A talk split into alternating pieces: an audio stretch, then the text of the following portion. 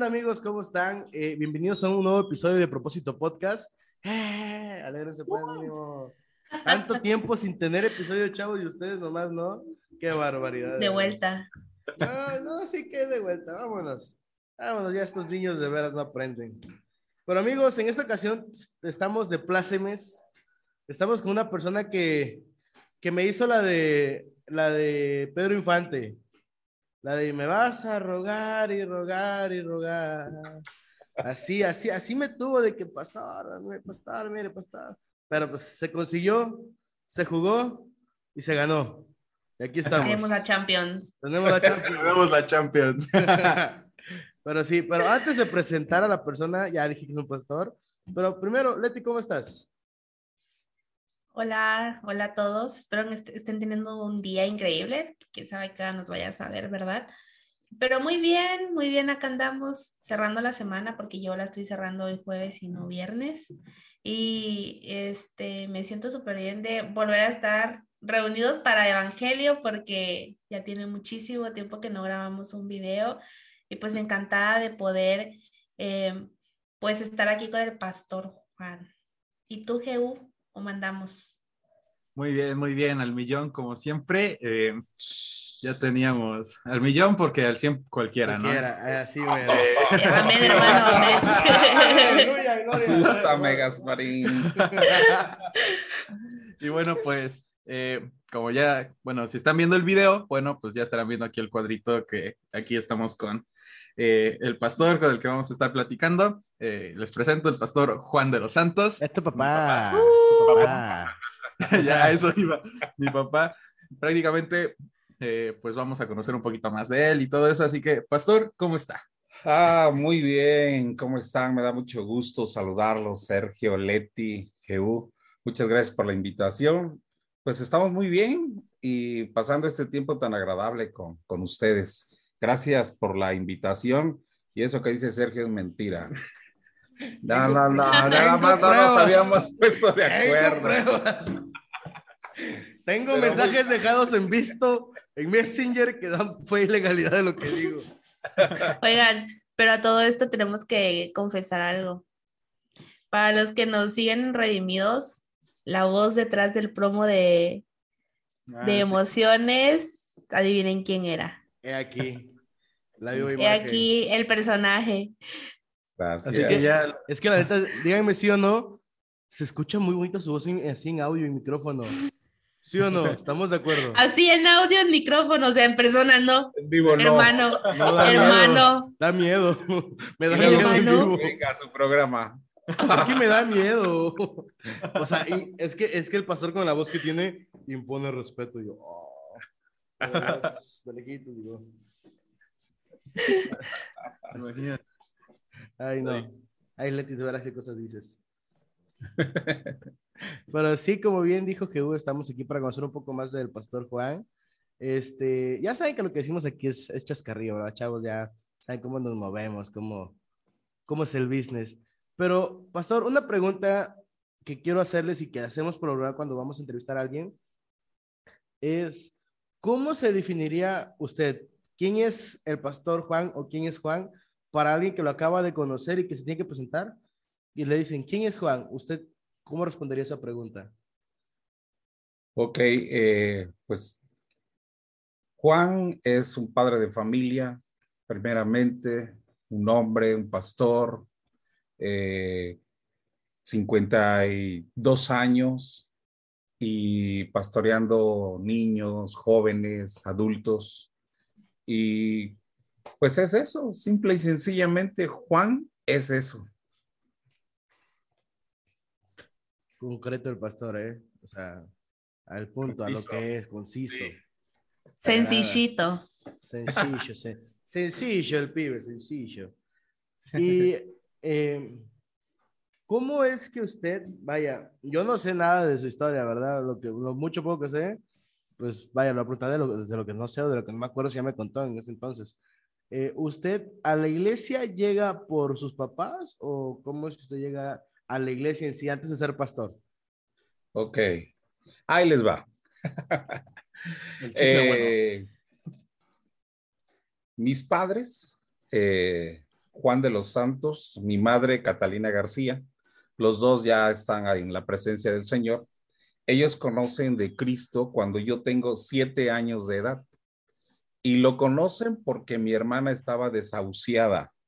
Ella tenía tuberculosis y estaba desahuciada. Mi hermana era un esqueletito ya, no comía nada, estaba postrada en cama.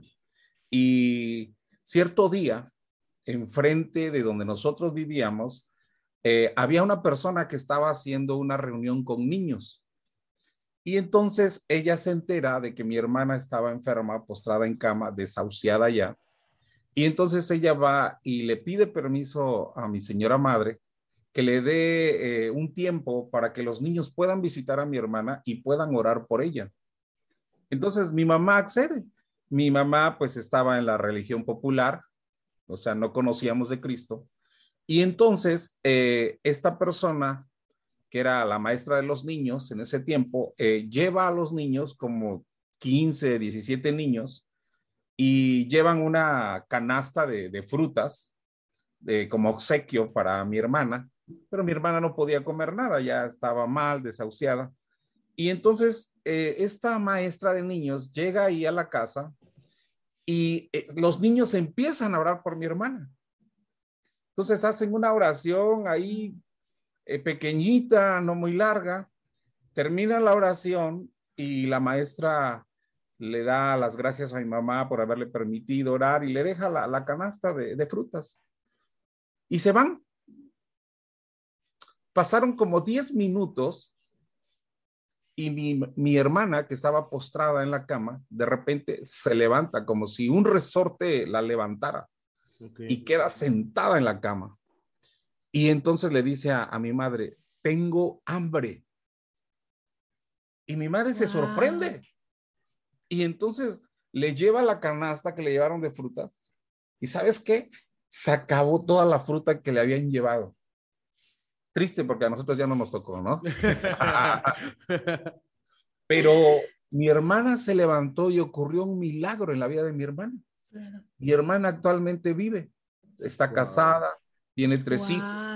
Y desde ese día, mi madre toma la fe de Jesucristo. Y entonces ahí es como nosotros empezamos a conocer de Dios. Yo tenía siete años, mi hermana que, que Dios sanó, tenía nueve, trece años y mi otra hermana once y tengo otros dos hermanos que son más chicos que yo y, empezamos a asistir a una iglesia y de ahí empieza eh, el empezar a conocer de Cristo, empezar a conocer de Cristo. Eh, para esto eh, llegamos a una iglesia, después pasamos a otra iglesia. Yo me bautizo a los 12 años de edad, un 20 de noviembre. Yo me bautizo a los 12 años, empiezo a conocer más de la Biblia y entonces llego a la iglesia que hoy, donde hoy estoy, ahí llego con mi familia porque era una iglesia que se estaba levantando, era una iglesia nueva. Entonces, eh, mis padres, por apoyar a los hermanos que estaban ahí, empiezan a asistir ahí. Y de ahí hasta la fecha, que ya son 39 años, eh, es que estamos en esa iglesia. Ahora, ah, ¿cómo llego al pastorado? Bueno, ¿hasta ahí voy bien? Sí, no, sí, sí, usted dele. Sí, sí, sí. Si hay alguna duda, lo interrumpimos ya. Como ven, eh, la conversión mía fue por un milagro, un milagro sorprendente, un milagro de vida por la oración de los niños. No pierdan eso. Eh, por la oración de los niños. Ya, ya, ya, ya. ¿Ah? Yo, okay. yo, empecé a volar mi mente, pero vamos, vamos, vamos, vamos. Eso. Bueno, entonces, eh, yo empiezo en esta iglesia que es Sinaí, Centro Cristiano Sinaí, empiezo ahí a asistir, llego a una edad de 15 años y de repente mi vida se empieza a mover. En esa transición de la adolescencia a la juventud, yo empiezo a irme por otro camino y me alejo de Dios, no de la iglesia, o sea, del lugar asistía yo, pero no era el cristiano que debía ser, era un cristino, ¿no? Entonces yo me separo y empiezo a tener una vida doble, por llamarlo así. Y entonces, aunque asistía a la iglesia, pero yo hacía otro tipo de cosas fuera de la iglesia. Entonces, a los 18 años, yo conozco a la que ahora es mi esposa. Saliendo de la prepa, yo eh, tengo tres oportunidades y una de ellas era que le había yo hablado a, a Ketita, que eh, ahora es mi esposa, le había hablado para que fuera mi novia. Pero también tenía una oportunidad de entrar al colegio militar para estudiar para médico cirujano partero. Y tenía otra oportunidad porque a mí me gustaba el fútbol. Entonces yo jugué fútbol desde muy chico y llegué a jugar en la primera A, que se le llamaba en ese tiempo, del fútbol profesional. Entonces, si yo tenía que escoger de esas tres cosas, ¿qué es lo que me podía ayudar, no? Pero como yo tenía un pensamiento muy, muy distorsionado en ese tiempo, pues eh, me costó mucho trabajo, ¿no? A final de cuentas, me quedé con la novia, ¿no? Y entonces ahí empezó mi historia de noviazgo, cinco años de noviazgo. Es la hija del pastor. En ese tiempo el pastor Joel, él fue el que estuvo trabajando. Es la hija del pastor. Entonces, pero la hija del pastor no asistía a la iglesia donde su papá era el pastor. Pasó un tiempo para que ella Ah, pudiera asistir Ah, caray. a la iglesia, porque estaba en otra iglesia donde habían nacido sus papás. Ok. ¿Sí? ¿Ok? Bueno. Ok, ok. Entonces, eh, cuando yo le digo a ella que si quería ser mi novia, y ojo muchachos, todos los que vayan a ver este video, ojo, cuando yo le digo a ella que, quiere, que me gusta y que si quiere ser mi novia, ella lo primero que me dice, yo puedo ser tu novia si estás listo para casarte. Y eso, ¡fum! Me hizo Explotó. Sí, me hizo saber que ella era la que iba a ser mi La compañera, indicada. Claro. la indicada. Y entonces tuve un noviazgo de cinco años y donde solamente, muchachos, ojo, solamente veía a mi novia cinco minutos, a veces tres veces a la semana, por cinco años. Entonces, no a veces cuando empiezas una relación de noviazgo, tiene que ser diario, diario, diario, Sí. diario, diario. La gente a veces dice que el noviazgo es para conocerse. Yo siempre he dicho que el noviazgo no es para conocerse. Te conoces cuando te casas con la persona y empiezas a conocer realmente cómo piensa, cómo actúa, porque ya es él o ya es ella, ¿no? Cuando eres novio, te bañas, te perfumes, cuando te casas ya ni te bañas ni te perfumas. No, y así pasa, ¿no? Tú vas a la casa de la novia y te prepara galletitas y te, ya te casas y ya no te preparan galletitas, ¿no? Ojo ahí, pastora Ketita. ¿No? Mira, No. ya lo había pasado así como, te preparan galletas. ah, no, pero no está, no, no está, no está. Fue a trabajar. Se fue a entonces no hay trabajar. Bueno, ah, por eso lo está No lo diciendo. vea. Sí. Ya, te lo puedo decir, no me va a escuchar, mira. Entonces, fíjate, son cinco años, eh, me caso con, con Ketita y pasan tres años muy difíciles en nuestra vida, a punto de divorciarnos, a pesar de que eh, era la hija del pastor y todo eso, pero yo como había estado alejado, entonces yo no encajaba, ¿me entiendes? Entonces, eh, pasan esos tiempos, eh, vuelvo yo a encontrarme con Dios una, una tarde al llegar a la iglesia, porque para eso yo, yo le decía que Tita, vete a la iglesia, ya yo llego, ¿no? Y un domingo, una tarde, yo llego a la iglesia y están cantando una canción que decía, un nombre nuevo me pusiste y me diste otra oportunidad. Así es tu amor, tan grande y tan alto que no se puede comprender. Cuando yo escuché esa canción esa tarde, me partió todo. Eh, yo solo recuerdo que caí postrado esa ocasión hasta atrás, en la parte de atrás de la iglesia, y ya ni siquiera escuché la predicación. Yo me levanté hasta que ya casi todos se habían ido.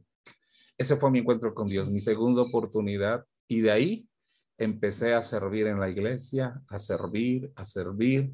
Hubo un hombre que se acercó a mí me empezó a mentorear y me dijo, yo te voy a ayudar porque tú tienes ministerio, tú tienes propósito y empezó a trabajar conmigo. Y al paso de los años, eh, yo salgo del trabajo del Seguro Social, yo trabajaba en el Seguro Social, salgo del trabajo y entonces mi esposa me dice, ¿por qué no ayudas a mi papá? Mi papá ya está grande, la edad lo está alcanzando y necesita alguien que lo choferee, ¿no? Alguien que sea su chofer. El pastor salía a muchos lugares a visitar iglesias y entonces yo empiezo a trabajar con él, a ayudarle, a visitar iglesias, a conocer hermanos, a conocer pastores. Y ahí empieza como que un camino, como un Timoteo, a andar con él, a cargarle el, el portafolios, a escuchar las enseñanzas que él daba, todo eso. Y de ahí empieza a crecer, a crecer lo que Dios tenía preparado para mí. Entonces llega un tiempo en que me dan el pastorado de jóvenes. Entonces el pastor me dice, ayúdame con los jóvenes, necesitamos un pastor de jóvenes y empiezo a trabajar con jóvenes. Entonces mi, mi, primer paso fue jóvenes y empecé a trabajar con ellos y bueno, yo siempre he sido de las personas que yo muevo a los jóvenes, nos íbamos a congresos, nos íbamos a lugares eh, y, y, no, no saben, nota, no se nota. O sea, esas generaciones, ¿cómo tenían un encuentro con Dios? Que hoy a la fecha eh, todos están sirviendo, unos están acá, otros han ido a otras ciudades, pero todos están sirviendo fueron tocados, fueron tocados increíblemente. Les voy a platicar una anécdota rapidito. Un día fuimos a un congreso y al terminar ese congreso había estado eh, ministrando Jesús Adrián Romero, de esos años. Termina el congreso y nosotros estábamos en un hotel. Entonces éramos como 40 jóvenes, llevábamos un autobús. Llegamos al lugar, al hotel, y en el camino una de las muchachas me dice, Juan dice, este, no sé, siento algo dentro de mí, no sé qué me está pasando, siento un calor. Y yo le empiezo a explicar, mire, es el Espíritu Santo, la administración, hubo esto. Y ella va muy tocada. Llegamos al hotel, nos bajamos y me dice, oye, ¿no podíamos orar en un cuarto? Yo le digo, pero nos van a correr de aquí, o sea, ¿cómo vamos a orar en un cuarto? Van a meter 40 chamacos de ahí. No, es que tenemos ganas de orar y que no sé qué. Entramos a ese cuarto y en ese cuarto se volvió algo increíble pasó en ese lugar.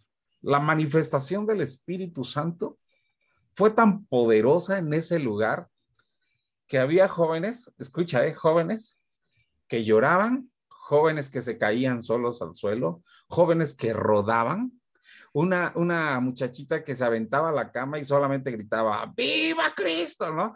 Embriagados por el Espíritu de todas las manifestaciones que, que, yo he podido ver ahí en ese lugar, en ese cuarto, los chicos que habían ido estaban siendo tomados por el Espíritu Santo. Y yo como persona adulta, pues yo estaba cuidándolos solamente claro. y, pude ser, pude ser testigo de cómo Dios estaba tocando la vida de ellos. Y, y esa, ese, ese día cambió, transformó la vida de, muchas, de muchos de esos jóvenes.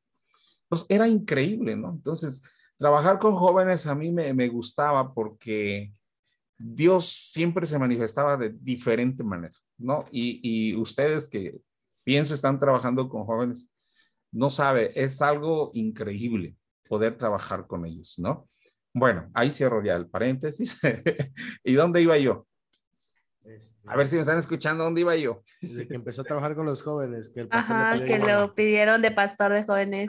Ándale, bueno, y ya empecé a trabajar con ellos.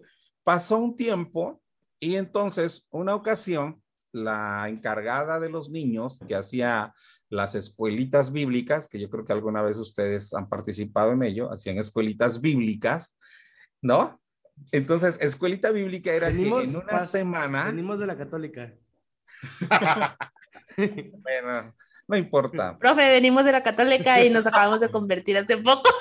Sí, recuerda que soy me bautizo hace, hace, hace casi un año, ¿verdad? Sí, a los dos. ah, bueno, nada más para, para recordar, ¿verdad?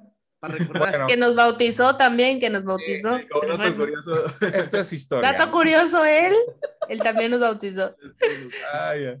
Bueno, entonces, eh, escuelita bíblica es lo que se hace cada año en diferentes iglesias, congregaciones cristianas, ¿no? Este, y es toda una semana de trabajo con los niños, entonces de diferentes edades. Entonces ahí le echas toda la carne al asador y este, toda la semana tienes juegos con los niños, enseñanza, les das de comer y todo eso. Y entonces esta, esta hermana, esta persona se encargaba de ese trabajo, pero ella también trabajaba en el Seguro Social y un día eh, resulta que no, las fechas no le daban con sus vacaciones. Entonces el pastor Joel, que me dice, oye Juan, necesitamos a alguien que se encargue de los niños. Y ahí va, ¿no? Ahí va. Ahí va Juan. De todos los moles, ¿no? Entonces, que le digo, pastor, está bien, si usted quiere, yo trabajo con los niños esta semana. Y entonces le dije, pero me gustaría darle seguimiento al trabajo que hagamos durante esta semana. ¿Por qué? Porque las escuelitas bíblicas son una semana al año, ¿no? Entonces llegan 200, 250 niños, pero cuando termina esa semana, ya no hay niños. Entonces pierde todo ese trabajo. Para mí era perder todo eso, ese esfuerzo, ¿no? Entonces le digo al pastor, si me deja usted darle un seguimiento y cada sábado tener a los niños que se queden y darles un discipulado. Y me dijo, haz lo que tú creas. Ah, bueno, entonces nos dijeron, hay chance. Y entonces, cuando termina la escuelita bíblica, yo sigo con un discipulado cada sábado. Entonces, eh, al empezar con los niños, eh, me empezaron a llegar de 60 a 70 niños. Unos que eran de la congregación y otros que no eran de la congregación. Entonces, tú sabes que a un niño le dices, invita a un amiguito, invita a 10 y te doy un premio y te trae 20, ¿no? Le dices a la iglesia, traiga un invitado y no te trae a nadie, ¿no? aunque le des premio. Pero con los niños es diferente. Es cierto. Entonces, eh, pasaron como cuatro semanas y llegó aquí a, a la región Compassion. Compassion es una asociación civil que trabaja con niños. Okay. Entonces ellos hacen sociedad con iglesias cristianas para el trabajo con niños. Ellos te apoyan con algo económico, con un patrocinio, y tú haces el trabajo con el recurso humano. Entonces, para entrar a ese proyecto necesitábamos a 140 niños, pero solamente de 3 a 9 años. Era el registro. Entonces, lógicamente, pues no tenía yo todos esos niños. Entonces le, le, digo al pastor, ¿cómo ve? ¿Le entramos? Y él me decía, pues sí, le entramos, pero ¿dónde agarramos niños, no? Entonces, la idea de compasión es alcanzar a niños que no conozcan de Cristo. Entonces, ¿qué hicimos? Y aquí empieza ese trabajo con niños. Y entonces le dije, no se preocupe, pastor, usted déjeme a mí que yo voy a ver qué hago. Entonces, me aventé todo un proyecto en diapositivas y todo del trabajo que se iba a hacer con los niños, porque se llaman centros de desarrollo integral, en el cual se trabajan las cuatro áreas de desarrollo que es la cognitiva, la socioemocional, la física y la espiritual. Si te das cuenta, va más allá de lo espiritual. Entonces, por eso a mí me llamó la atención todo ese trabajo. Bueno, ¿qué hice? Me fui a las escuelas más pobres a presentar este proyecto. Y yo le decía a los padres, primero hablé con el director y le digo, mira, te vamos a ayudar con los niños que no entienden las tablas, las cuentas, no saben leer, todo eso, nosotros te vamos a apoyar. Entonces les platiqué a ellos primero el proyecto y me dijeron, sí, está bien. Le digo, bueno, tráigame a todos los papás de primero, segundo y tercer año. ¿Y qué creen? que los llaman, pues íbamos a ayudarlos, ¿no? Pues claro. Y entonces les presentamos el proyecto y cuando les dijimos, el sábado vamos a inscribir a todos los niños, ¿Saben cuántos niños teníamos afuera de la iglesia? A más de 300 niños que querían inscribir wow. el programa. Y todos esos niños no eran cristianos. Y ahí empieza toda la aventura del CDI. Con los niños. Con los ¿Eso niños. hace cuánto tiempo fue, pastor? Hace 15 años. Hace 15 años empezaron con el trabajo de niños. Hace 15 años, cuando conocimos precisamente a Isabel. Sí. Increíble. Entonces a nosotros nos invitan a algo que ellos llaman abogacía, al puerto de Veracruz. Okay. Y entonces mi esposa y yo vamos a esa abogacía y en esa abogacía Compassion había invitado como oradora a Isabel.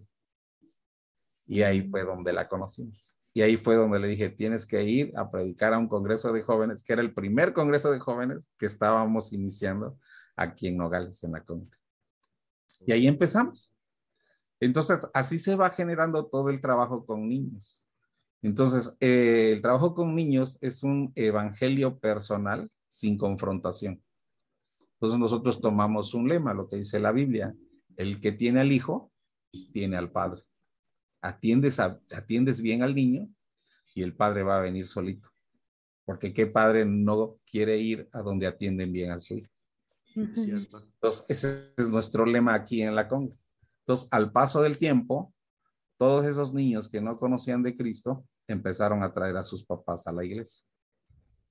Y así es el trabajo que realizamos con los niños. ¿Por qué les decía al principio que, que no se les olvidara lo que pasó de estos niños que oraron por mi hermano?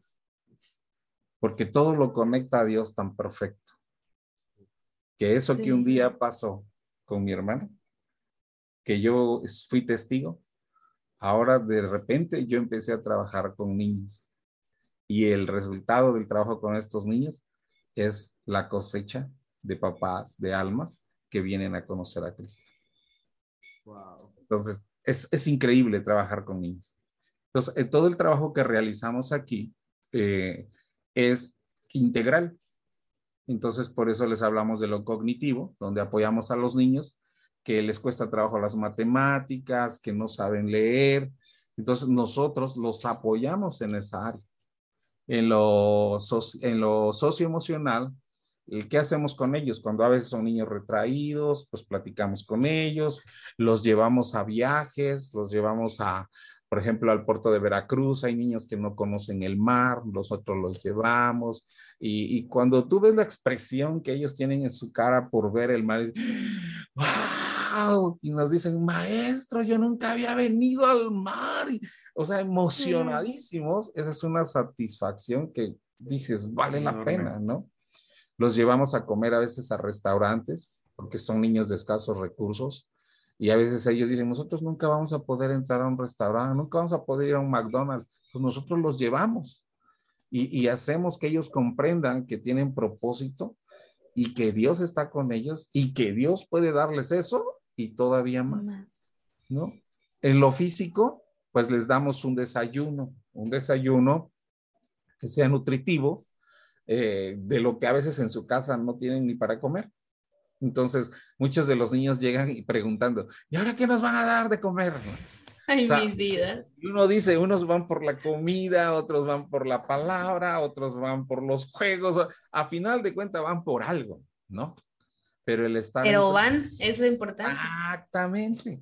Pero están ahí, ¿no? Y, y en lo físico hacemos eso y también les hacemos un chequeo de, su cuerpo físico por si están enfermos. Entonces hay niños que a veces tienen algún problema de enfermedad, entonces nosotros les ayudamos con medicamentos, los mandamos a algún médico, si hay que hacer alguna cirugía, los llevamos también para que el médico los trate, la cirugía, todo eso. Bueno, nada más así como testimonio, tenemos un jovencito ahorita ya, él a los siete años, este, le hicieron una operación una cirugía en el, de corazón abierto. Se destaparon las cuatro, este, se me olvida el nombre. Válvulas, ¿no? Válvulas, exacto, este, en la Ciudad de México. Entonces lo llevamos allá, estuvimos con él, siempre estamos con ellos y, y hoy ya tiene 15, ¿no? Sí, ya va a cumplir 15. 15 años va a cumplir. Y, y, es una bendición, ¿no? Porque lo que sus padres no hubieran podido pagar, Dios a través del CDI hizo ese milagro, ¿no? Entonces, en cuanto a lo físico, les checamos también la vista para ver que estén bien. Si les hacen falta lentes, les compramos lentes. Y, en lo físico es un trabajal, ¿no? Es un trabajal. Hay que sus tallas, su talla, su peso. Si está desnutrido, le ayudamos para que pueda recuperarse. Y si está pasadito, pues también le ayudamos, ¿no? Con la nutrióloga para que pueda también. Este, Voy a ir. no me adoptan en el CDI. sí, se trata de eso, ¿no? Y, y, también trabajamos lo espiritual. Lo espiritual es pues lo que ustedes conocen, enseñarles la Biblia, la palabra, enseñarles principios, eh, inspirarlos por medio del Espíritu Santo a que son especiales. No importa la condición en la cual estén, no importa si hay pobreza, no nada, tratar de cambiarles el chip a, cada niño, ¿no?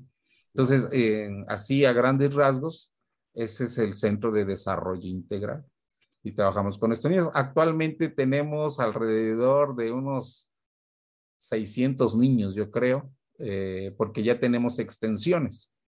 De los que tenemos en Nogales, que es la sede, ya tenemos una extensión en Río Blanco de 90 niños.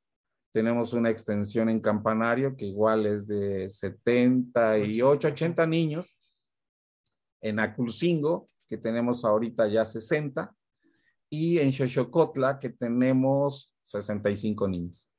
Y en Nogales, que ahí sí tenemos 220 niños. Yo tengo una duda.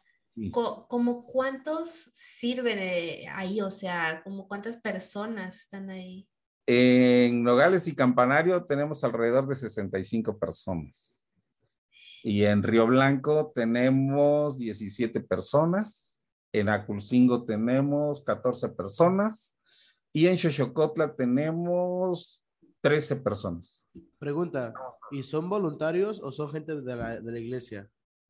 ¿Son voluntarios o gente de la iglesia? Las dos cosas. De la iglesia y voluntarios. Wow. Sí, es, está, está, loco porque entra, perdón que me meta. Sí, adelante. Pero, pero está increíble porque, o sea, es gente de la iglesia que hacemos, pues, mi papá hace la invitación, ¿no? Que quien quiere animarse a trabajar con los niños y todo ese tipo de cosas, ¿no?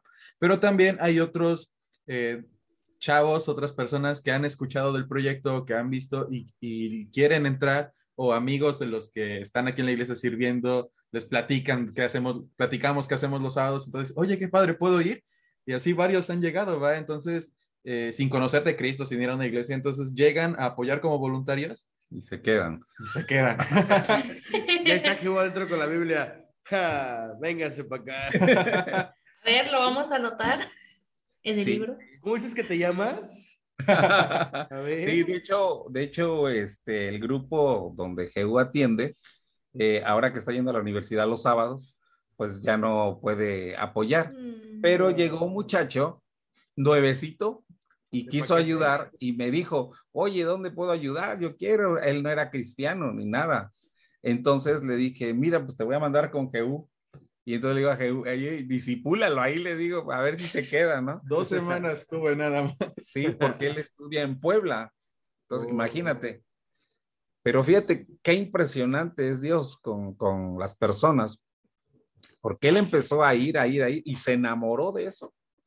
Eh, Jehú le empezó a dar discipulado y todo, y que se bautiza.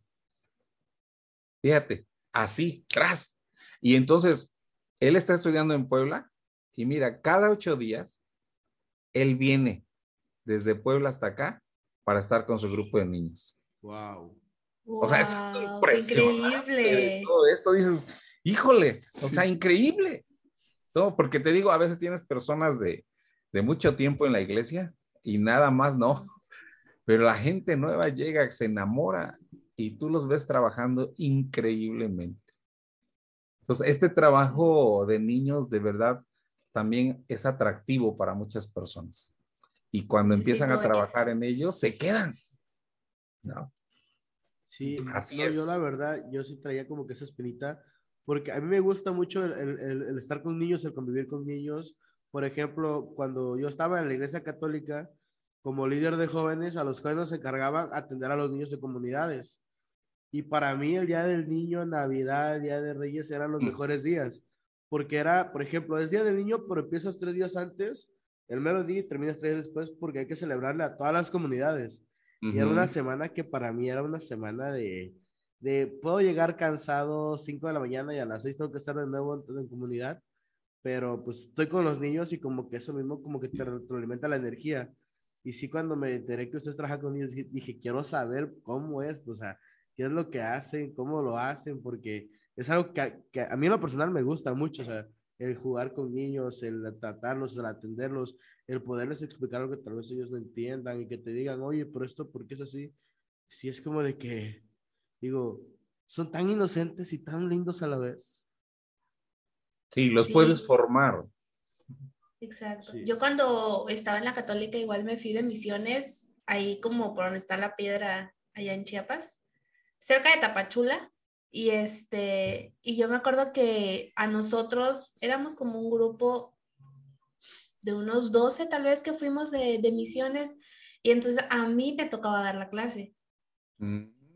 Yo, yo, me acuerdo que a mí me tocaba dar la clase y yo llevé impreso un libro, llevamos un buen de, de copias y los niños era como todo el tiempo querían estar ahí, o sea, todo Ah. el tiempo. Hacían alguna actividad y en lugar de quedársela a ellos, ah, yo me acuerdo que me traje, porque fue por lo de Semana Santa, un buen de cruces de los niños que me daban. Y de verdad que verlos a ellos, cómo es que te buscan, cómo es que, o sea, tantito les das una cosita y es, es aprender, ¿no? Cómo ellos también, cositas tan sencillas, ellos lo, valor- lo valoran y a veces uno, uno dice, ay, no, hombre, X, déjalo, o sea, yo siento que uno siempre va a aprender de los niños. Aquí en la iglesia a la que voy tienen una fundación y también, ah, este, por ejemplo, tienen el área de educación especial y todo, o sea, la verdad es un apoyo increíble a los niños y yo donde sirvo es igual el área de niños. Y Ah, entonces ver lo que yo siempre he escuchado es como que cuando son nuevos, los papás también dicen, es que, es que no lo quiero dejar a mi hijo, es que no sé qué. Pero cuando ellos salen, salen, o sea, los niños ni siquiera se acordaron de ellos adentro, Sí. precisamente porque los haces sentir como que en casa, ¿no? O sea, los haces Claro. sentir bien, los tratas bien, juegas con ellos y todo. Y yo creo que lo increíble es como que también, sí, darle la parte, ¿no? De, como ustedes dicen, o sea, que al final también les enseñan sobre Dios. Y esa es la parte más increíble. Yo me acuerdo que cuando empecé a servir en- acá en, en niños, yo dije, tengo que ir algún día a ver qué es todo lo que ustedes hacen por ellos. O mm, sea, de verdad se me hace tan cuando increíble gusten. y un, y un gran labor. Próximo año, Sí. el día del niño, vamos a estar allá. Porque siento que es el día que más chamba tienen, ¿no? No, fíjate que nosotros prácticamente es Sí. parejo. Todo el tiempo. Todo el tiempo, todo el tiempo.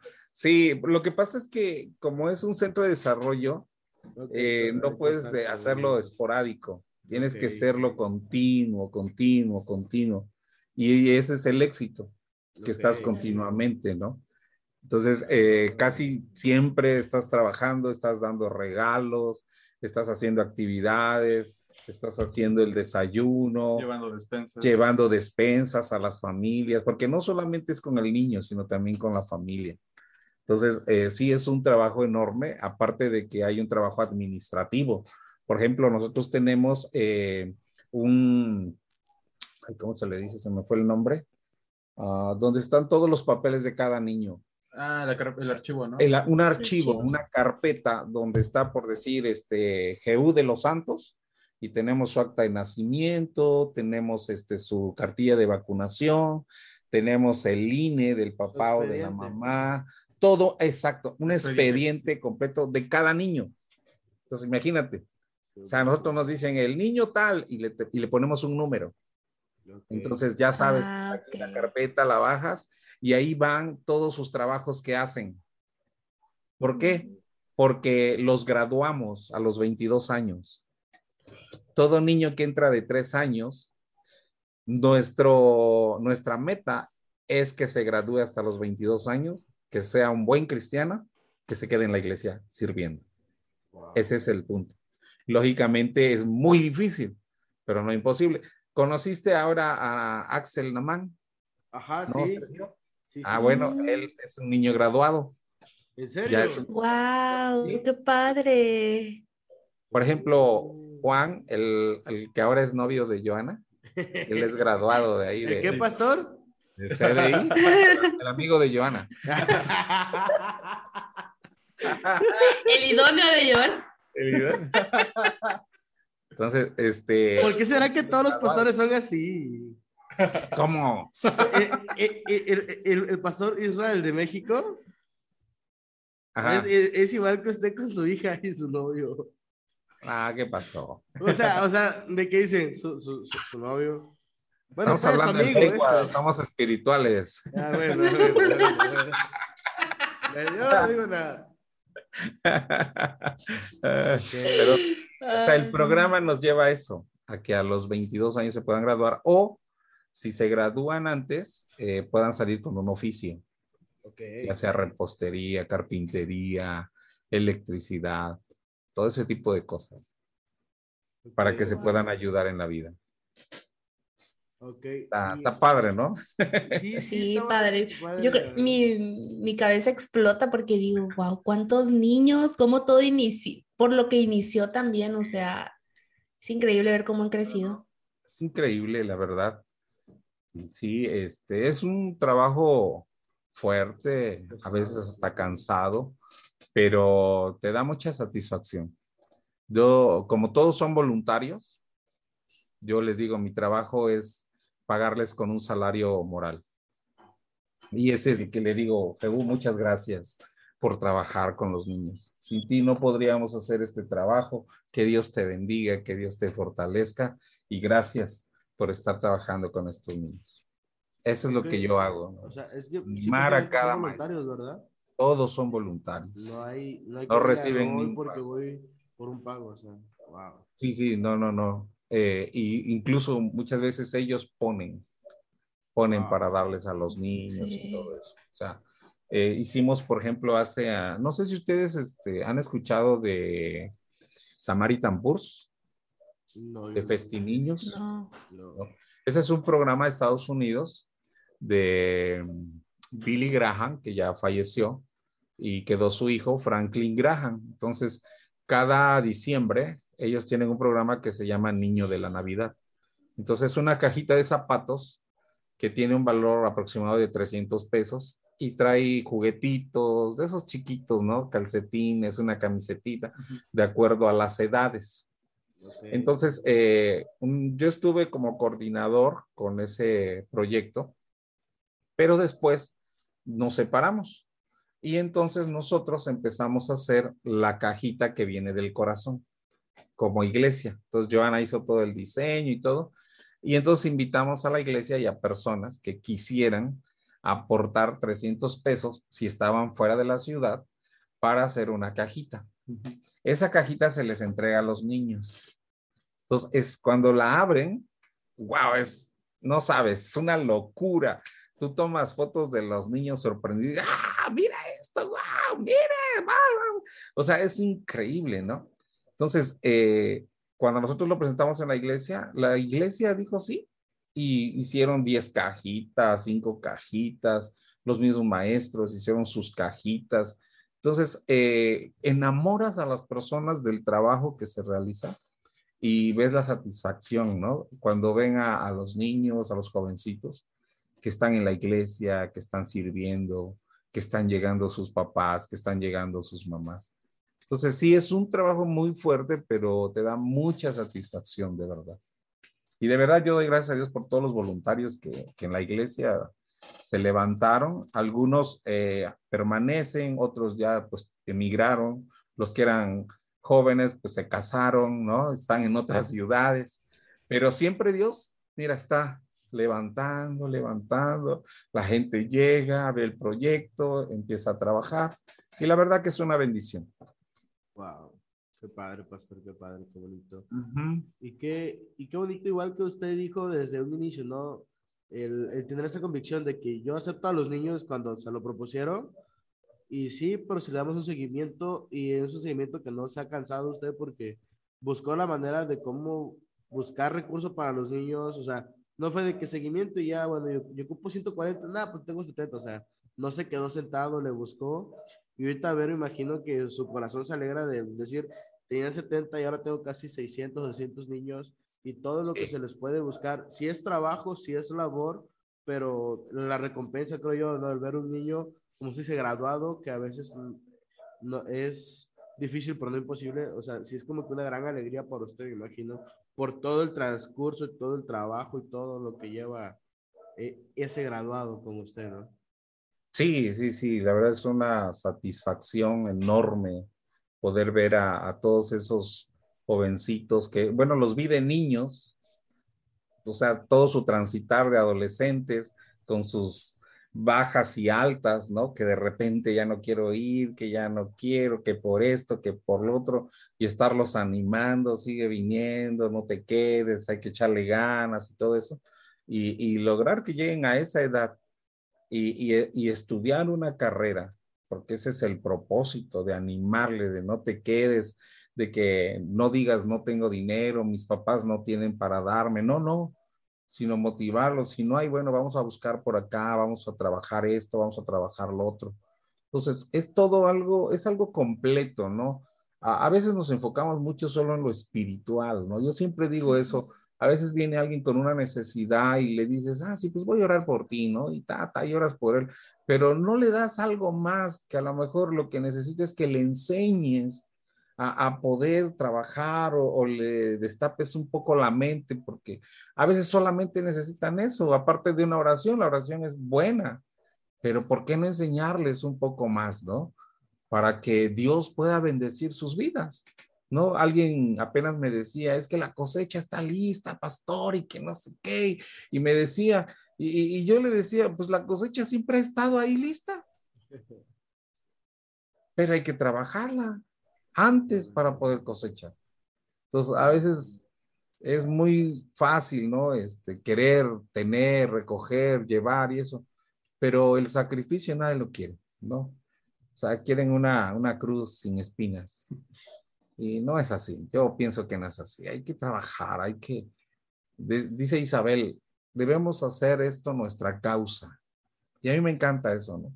Y para nosotros nuestra causa es los niños, los hombres, las mujeres, los jóvenes, o sea, integral, la iglesia tiene que ser integral, pienso yo, ¿no? Porque todos, todos tenemos, debemos tener un espacio. Entonces, eh, para nosotros, pues ha sido una bendición este trabajo con los niños. Y, la verdad, yo sí animo siempre a, las iglesias, a, a, los amigos, a que trabajen con niños, ¿no? Fíjate que, que para que un ministerio de niños en una iglesia crezca, tienes que invertirle el 80% de las finanzas que entran a la iglesia y el 20% a la gente adulta. ¿Por qué? Los salones de los niños deben ser lo mejor que tú tengas. Sí. Definitivamente. Los más bonitos. Los baños. Así sean de lámina, pero bonitos, pintaditos, con algo. No importa que sean, eh, por ejemplo, en Xochocotla son comunidades y, ahí las casitas son de madera. Pero les decimos, miren, hay que hacerla acá, hay que pintarla, háganlo atractivo. Imagínate, si no al niño le va a gustar. Pues. Y el padre cuando llega y ve, dice, wow, ¿cómo no va a querer estar aquí en lugar de estar en mi casa, no? Entonces, lógicamente también viene un cambio de, mentalidad para el padre. Entonces, a veces se le quiere invertir más a, los adultos y está bien, ¿no? Pero a los niños tú los vas formando de tal forma que, que se vuelven una fuerza cuando son jóvenes, una fuerza increíble en la iglesia. Los coaching de iglesias, cuando llegan a una iglesia, la miden por cuántos jóvenes y adolescentes tienen y en qué lugar se sientan ahí ven la fuerza de una iglesia. Entonces, sí, sí es interesante, ¿no? El, trabajo con niños, la verdad, e, es, muy, muy bueno, ¿no? Bueno, pues aquí está Geu. ¿Qué más trabajo que Geu dice? Sí. De hecho, lo, que le iba a decir es que aparte del trabajo que hacen, o sea, qué increíble que toda la familia esté, esté apoyando en esa causa también. Porque puede ser que muchas veces las familias, eh, a pesar de que los papás, sean pastores, no toda está involucrada como eh, en algo a la comunidad y, qué padre ver que ustedes como familia están juntos. Sí, sí, sí, nosotros siempre estamos así juntos en todo, en todo, en todo, en todo. Si hay de mujeres que está encargada la pastora Ketita, todos ahí. Si es con hombres, los hombres vamos para allá, ¿no? Entonces siempre estamos involucrados en ello. A ellos nosotros les hemos enseñado que lo más importante en su vida tiene que ser Dios y servir a la gente. La, a veces ellos, cuando eran más pequeños, de repente tenían tarea y, y, decían, pues es que tengo tarea y me voy a quedar. Le digo, no, nos vamos a la iglesia y al regreso, aunque te desveles, ahí haces la tarea. Y aún sigue siendo así. Y sigue siendo así. con Joana, con todo. No es por elección. sí. sí, sí, ellos lo saben. O sea, hoy yo no tengo que decirles nada, ¿no? Ellos saben cuál es su prioridad. porque yo les digo, la bendición viene ahí, ahí, de ahí viene la bendición. Y él lo ha constatado, ¿verdad? Porque inclusive eh, luego ha tenido exámenes y eso, y de repente dice, es que no hice Dios. Y Dios lo ha favorecido que hasta sale mejor, creo. sí, la verdad. Pero sí, siempre hay que medir prioridades, ¿no? Y es lo que mi esposa y yo hemos tratado de enseñarles a ellos. Yo siempre les digo, mi meta es que un día ellos, ¿ustedes conocieron al personaje Topollillo? Sí. ¿Sí? Eh, eh, Topollillo cantaba una canción que decía, yo quiero ser como mi papá. y, y, yo les digo a ellos, la meta que, que yo quiero un día lograr y escuchar es que ellos digan, yo quiero ser como mi papá, yo quiero ser como mi mamá. Entonces, nos preocupamos por darle el ejemplo a ellos, que ellos no tengan que decir, no, es que mi papá esto, es que mi papá lo, no, sino que vean eh, real el ejemplo, ¿no? Y así con todos los, los muchachos, los jóvenes de la iglesia, yo siempre les digo, pueden llegar a la casa cuando quieran y que ustedes me conozcan como yo soy. O sea, que sepan que no solamente soy el predicador, el pastor y hagan así como que, wow, ¿no? No, no, sino vean que también me enojo, que también me pongo triste, que también de repente levanto la voz, o sea, es persona, pues? ¿no? O sea, yo quiero ser transparente, le digo, no quiero que vean a alguien, ay, no, no, no, no. Y eso es lo que le digo también a ellos, ¿no? Que sí, es importante que las generaciones puedan ver eso, ¿no? No solo escucharlo, sino verlo. Sí, y es que yo, por ejemplo, en la generación como Letio, la mía de jóvenes, no tanto de niños sino que como de jóvenes, el que nos impide a veces llegar un poco a la iglesia es como que esa parte, ¿no? Que hay lugares en los cuales te dicen, yo soy el pastor, soy el predicador y me conoces nada más así. Y ya no sabes más, o sea, dices, bueno, y esta persona que no tiene sentimientos, no vive, no, tiene vida, no tiene vida aparte de, y si es como que dices, pues si es así, nada más así, la verdad como que no te llama. Pero cuando conoces a un, pastor, un predicador que te, te, muestra esa faceta de te, te, te, enseño, te disipulo, te oriento, pero también tengo mi vida, también siento, también eh, pienso, también sufro, también lloro, también me alegro. Es como decir, ok, estamos en el mismo ámbito, nada más el entendimiento es diferente y yo quiero tener ese entendimiento y ahí es donde buscas de, de, de eso, ¿no? De decir, quiero ir porque quiero que me ayude a tener ese entendimiento. Cierto. Yo, yo algo que, por ejemplo, siempre digo, yo cuando, pues antes de ir a la iglesia, yo me empecé a llevar con Rox. Entonces yo por eso todo el tiempo, yo no, o sea, yo no le digo pastora porque yo siempre le digo, es que Rox, tú fuiste mi amiga antes, o sea, y por ejemplo, a pesar de que yo sabía que ella era pastora, eh, la confianza que a mí me... Espérenme, se va a descargar mi compu. Échale. Cinco. Cuatro. Aquí le, aquí le corta Sergio. No. Ahí está. La, la, la, confianza, por ejemplo, que ella me da, que, que, es como que es transparente en todos los sentidos. Y, y, ya después saberla que se, que se convirtiera en mi pastora, o sea, fue como de wow. Y yo siempre le digo, o sea, gracias por siempre estar para mí, ¿sabes? O sea, porque a pesar de ser mi pastora, o sea, tú has estado siempre, me, me, has conocido, pues porque yo antes dije, yo jamás me imaginé que iba a la iglesia.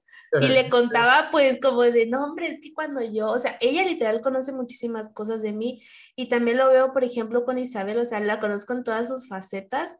Y es increíble porque tenemos que entender que también son seres humanos, ¿no? Y, y creo que conocer esa parte también te da la confianza de, de saber, o sea, cómo es, eh, cómo es que se quitan de repente el ser, el ser pastor, el ser profeta y todo y se vuelve humano con, como uno mismo, ¿no? Todo el tiempo va a ser. Yo, por ejemplo, algo que, que siempre decimos mi sobrina y yo, es, es que la primera vez que fue, que los conocimos, que fue en el primer aniversario, nosotros decíamos, no, hombre, es que esa familia se ve siempre bien feliz y todos son bien felices y esto.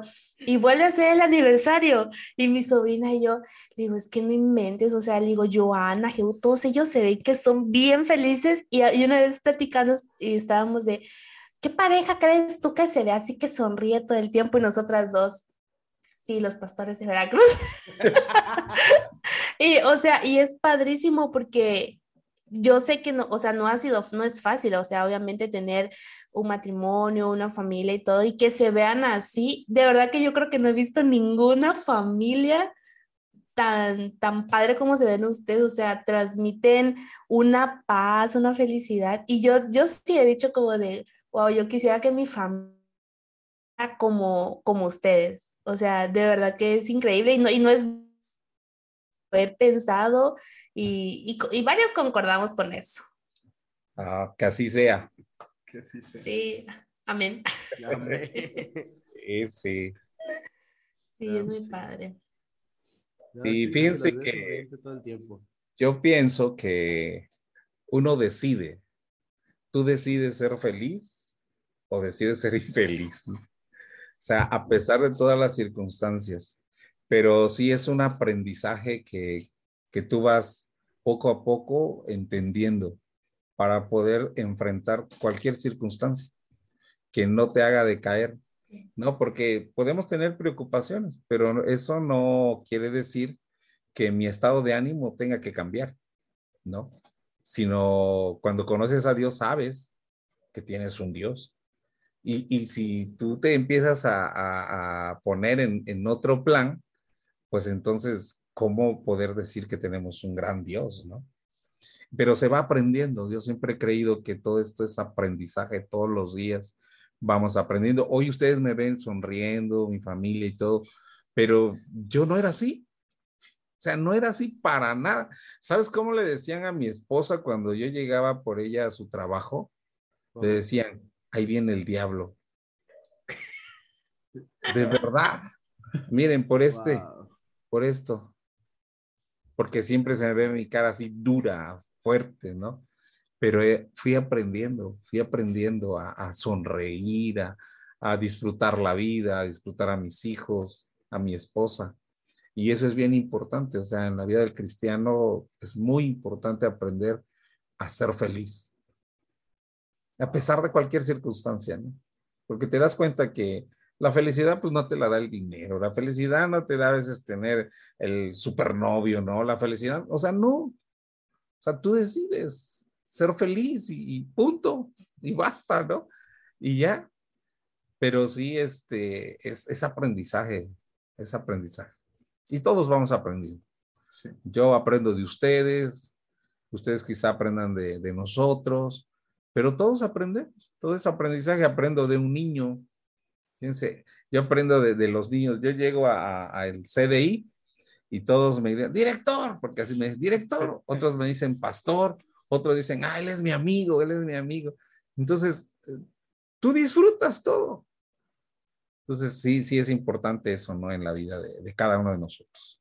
Wow. Me dicen maeta. Ajá. Maeta. Ah, es impresionante. Eh, chamaco, venga. no. Ay, no. Pues. Pues ¿tienes ustedes algo dicen. más que preguntar? Yo, yo quiero ir, yo quiero ir a ver qué, qué onda con los niños, de verdad. Sí, Sí, aparte siento como que, como que Dios en mí está poniendo mucho el área de los niños Mm, y es guau, o sea, definitivamente quiero, o sea, quiero de verdad como que no experimentar, sino, ¿cómo se puede decir? Pues sí sería no experimentar la palabra, como de estar en esa parte, o sea, ver qué hay detrás de todo, los diferentes, de las maneras diferentes que puedo apoyar a los niños y todo. Ujú. Andamos como que ahí viendo qué onda, Eh, pero sí. Qué bueno. Yo tengo una duda, tengo, tengo una duda. Cuando usted ya como que lo que nos contó del encuentro que tuvo en la iglesia y ya cuando empezó a servir, para ese momento ustedes ya tenían alguno de sus hijos? Sí, a Joana. A Joana. A Joana, sí, tenía ya tres años. Sí, ya, ya, a ella. De hecho, te digo, tuve que ir aprendiendo porque, por ejemplo, yo a mis hijos nunca les he pegado. Nunca les he puesto la mano encima, ni con cinturón, con nada. Y aquí confirmo, está. Confirmo. Nunca. Nunca. Eh, fíjate que mi primer horror con Joana fue que pues e-, era, era una bebé y era niña y una ocasión yo quise levantarle la voz y fue la única vez y mi esposa me dijo, creo que estás incurriendo en educar a Joana como te educó tu papá. Eso fue, fueron las palabras que me dijo mi esposa. Y vine a una reflexión y dije, sí es cierto, estoy como que imitando lo que mi papá hacía conmigo. Y yo dije un día, cuando yo tenga mis hijos, nunca los voy a tratar así. Mm. Y esas palabras que Ketita puso aquí en mi corazón me golpearon tanto que dije, no, no debe ser así. Y desde ahí yo me propuse nunca levantarle la mano a mis hijos, a ninguno. Y, a la fecha, jamás, solo hablo, platico con ellos y todo eso. Pero sí, cuando yo empecé en el servicio, era con, con Joana. Entonces a Joana la llevamos para acá, la llevamos para allá, a todos lados. Y bueno, tardaron nueve años en que llegó Jehú. Entonces imagínense, después de, de que ya entre comillas, teníamos una vida hecha, porque pues ya Joana tenía nueve años, viene Jehú y era volver a comenzar otra vez. Y luego Esdras, híjole hermano, ¿no? Porque ellos son milagros, pues, porque Ketita no podía tener hijos. Desde que nos casamos sabíamos que no, no podíamos y Dios nos regaló a Joana. Y Joana fue de siete meses. Entonces, Joana prácticamente todo el embarazo se, o sea que no iba a poder lograrse. Y a los siete meses nació. Fue un milagro. Por eso le pusimos Joana, regalo de Dios. Wow. Sí. Y ya después a los nueve años viene Jehú y es de ocho meses él. También así con ese detalle de que sí, que no. Y luego viene Esdras y él sí es de nueve meses. Por orden nacimos. Así, siete, ocho y nueve. Por orden, sí, sí, sí. Así. Entonces sí fueron, son una bendición, son una bendición. Y a Jehú le pusimos eh, el nombre porque fíjate que en un congreso, una mujer profeta, este, era un congreso como de cinco mil personas. Entonces llamó a mi esposa y que le dice, hay dos naciones en tu vientre. Y mi esposa me dice, pero ¿cuáles? Y de por sí no puedo tener hijos, ya cuántos años han pasado, ¿no? Y entonces dentro de las enseñanzas hablaron sobre Jehú y sobre Esdras. Pues cuando pasan, creo que dos o tres años, y vienen ellos, o sea, viene Jehú, dijimos, no, pues la palabra, nos acordamos, pues le pusimos Jehú. Y luego viene Esdras, no, pues también nos habían dicho esos nombres, no, pues Esdras, ¿no? Y así fue como les pusimos los nombres a ellos. Sí. Pero sí, ellos han, pero en el servicio a Dios, ellos han estado con nosotros siempre, siempre, siempre, siempre. Sí. Y ahí van. ahí vamos. vamos mejorando. sí, sí, sí. Ustedes me dicen, ¿qué Aprendiendo cada día. Sí, sí, claro. Sí, sí, sí. Es, está, está padre porque eh, eh, es curioso porque, o sea, cuando llega Joana es en una etapa de, de, tu vida, bueno, en una etapa de la vida de mi papá, ¿no? En ese, que todavía está en ese proceso de, de, de encontrarse con Dios, de empezar a servir, de cambiar su forma de ser. Luego llego yo y otra etapa de su vida en la que, bueno, eh, es la etapa en la que deja el trabajo del Seguro Social y empieza a ayudar a mi, a mi abuelo, al pastor Joel, y es otra etapa porque, bueno, viéndolo de otro lado, pues ya no hay un ingreso económico como el de antes, eh, está solo sirviendo a mi abuelo y, y, y, el servir es servir, o sea, sin sueldo, sin nada, o sea, mi papá por amor sirviendo porque diciendo, bueno, voy a servir al pastor Joel y ese tipo de cosas. Suegrazo. Ajá, entonces, al suegrazo, entonces ya no había como que tampoco un ingreso económico como el esperado y luego llega Esdras dos años después, que es otra situación. Eh, muy diferente que es muy cortita, ¿no? Pero es otra etapa de, de, la vida, pues, de mis papás en su etapa como matrimonio, como familia y todo eso. Eh, se cambiaron de casas como, de como cuántas veces? Como cinco veces. como cinco veces moviéndose de casa en casa y, y, hasta ahorita en la que estamos, gracias a Dios, ¿no? Pero Eh, yo la verdad admiro mucho la vida de mi papá. O bueno, qué, qué padre que quisieras es, es escuchar esa parte porque me gusta mucho cada vez que la, que la platica. O sea, he escuchado su historia, sus anécdotas, cómo era de joven, cómo era antes de que yo naciera, todo ese tipo de cosas. Y, y la verdad es que no me canso de escuchar todo lo que platica porque en verdad eh, es increíble cómo Dios, eh, a través de la vida de mi papá, de mi mamá y todos ellos, pues yo puedo ver la grandeza de Dios en sus vidas y que, y que Dios es real, que Él te ayuda a mejorar, que te, y no solo eso, sino que te bendice por el trabajo que tú le entregas, ¿no? Por tu corazón, tu, lo que, eh, él tiene un dicho que, que, me gusta mucho, que una vez eh, te pre le preguntaban, ¿no? ¿Y, ¿Y, cuál es tu ministerio, Juan? ¿No? Cuando estaba acompañando a mi abuelo, ¿no? Y él dice, eh, este, y es así. Y dice, todo lo que mis manos puedan hacer es mi ministerio es mi servicio. Todo lo que yo pueda hacer para, para Dios, ese es mi, mi ministerio, eso es a lo que yo me dedico. Entonces, eh, esas palabras, la verdad que me han marcado mucho porque yo digo, bueno, sí, o sea, es la verdad. O sea, todo lo que uno puede hacer es importante para el reino, que, que no importa si eres, eh, no importa si estudiaste esto, si sabes hacer el otro, todo lo que tú has aprendido te puede ayudar para servir, para entregárselo a Dios y Él te recompensa y Él te bendice, así como, como nosotros, ¿no? Porque la verdad, eh, la vida que tenemos, no, no, hay explicación para la, el tipo de vida que tenemos, todo ha sido por Dios, o sea, todo nos lo ha dado Él.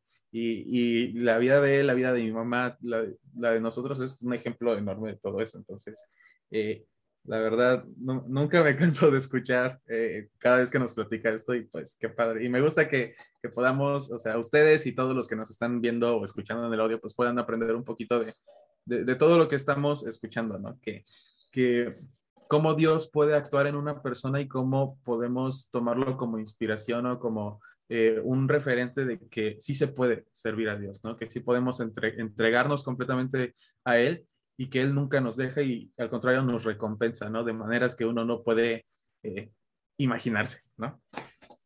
Wow. Sí. sí, claro, es, es, es, entender igual que, o sea, yo creo que a veces te nace como el servir y luego no sabes en dónde.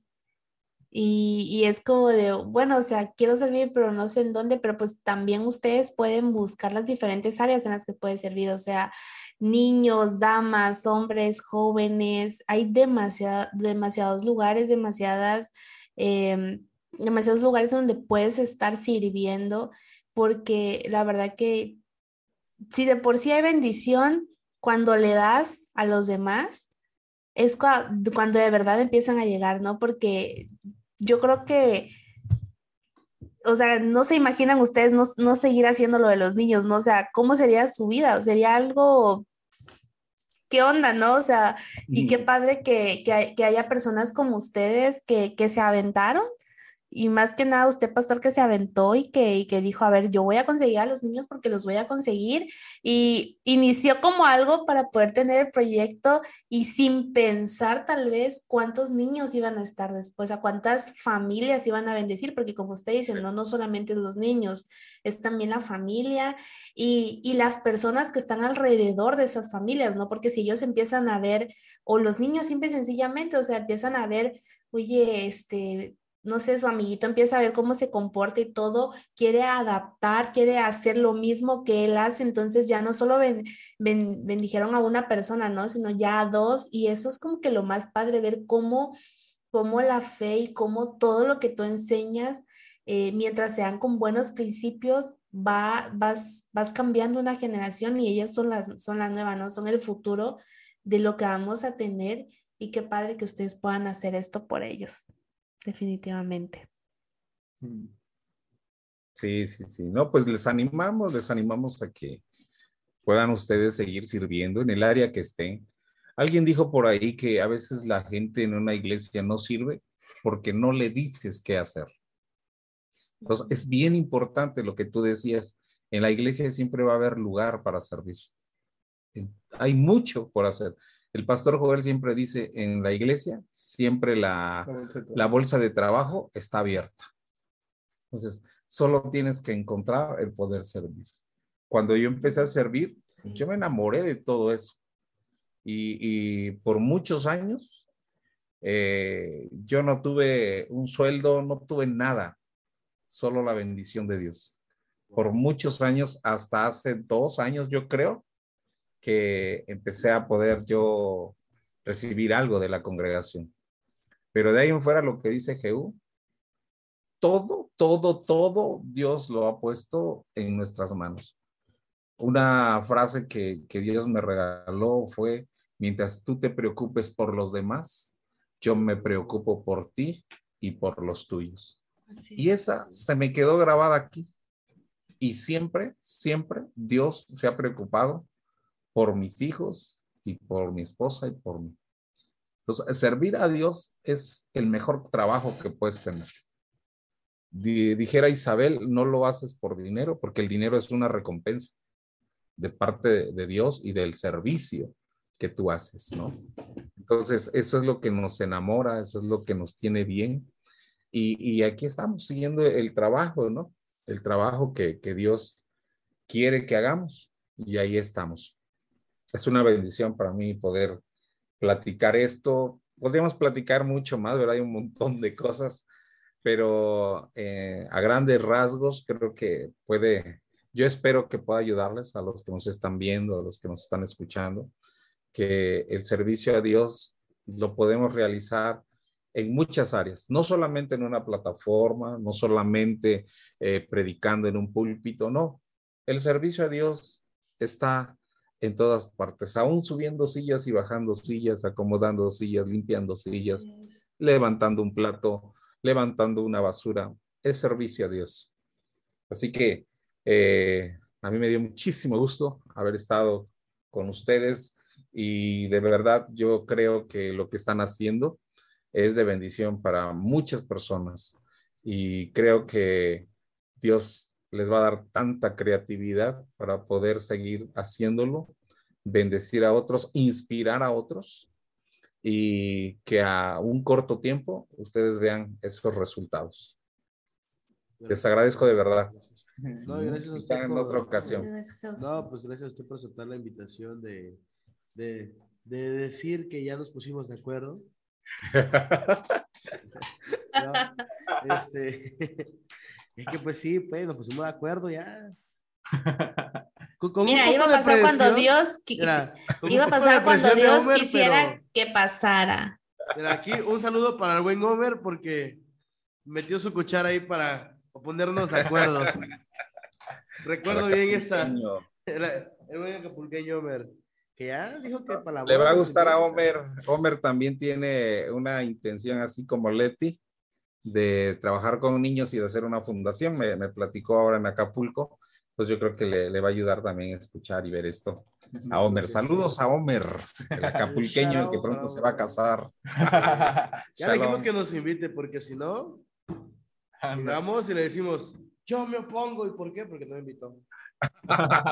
ya tengo amenazado a Homer y a Joana cuando se vaya a casar Joana allá en los, años venideros. O me invitas o llego y grito, o, llego y grito, yo me opongo, a la verdad.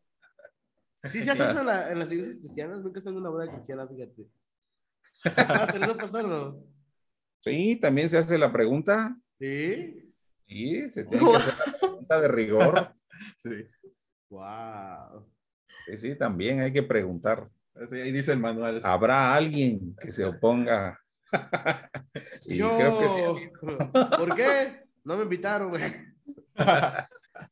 Ojalá no, no vayan a imponerse en mi boda. ¿Termina mal? grabamos para YouTube, mira.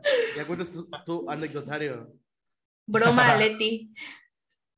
Eh. Ay, no, me muero.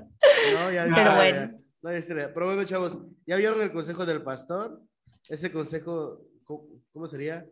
En, palabras del pastor, ese consejo les doy porque su amigo Juan el pastor soy.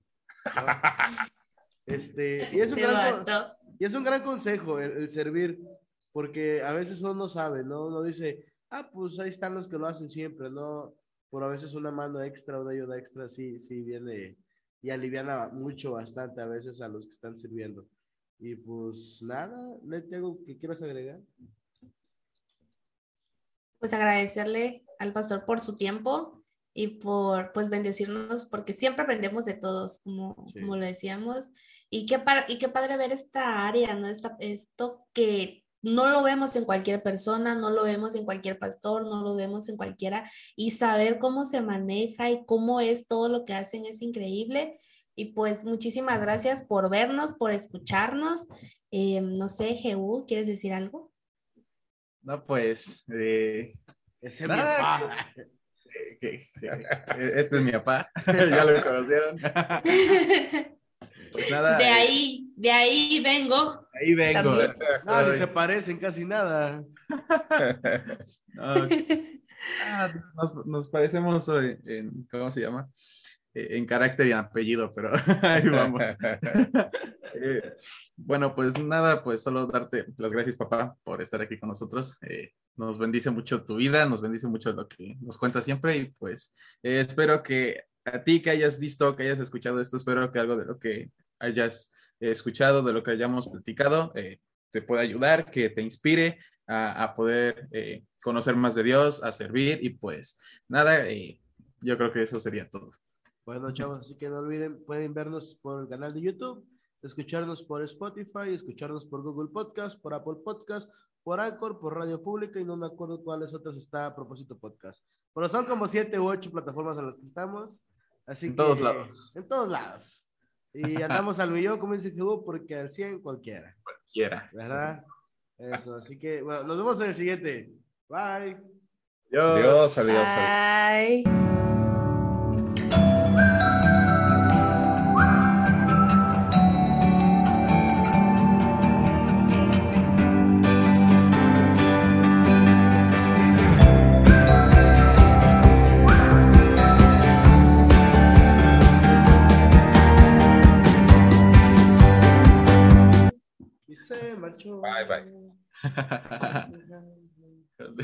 Lo detuvieras, hermano. Ah.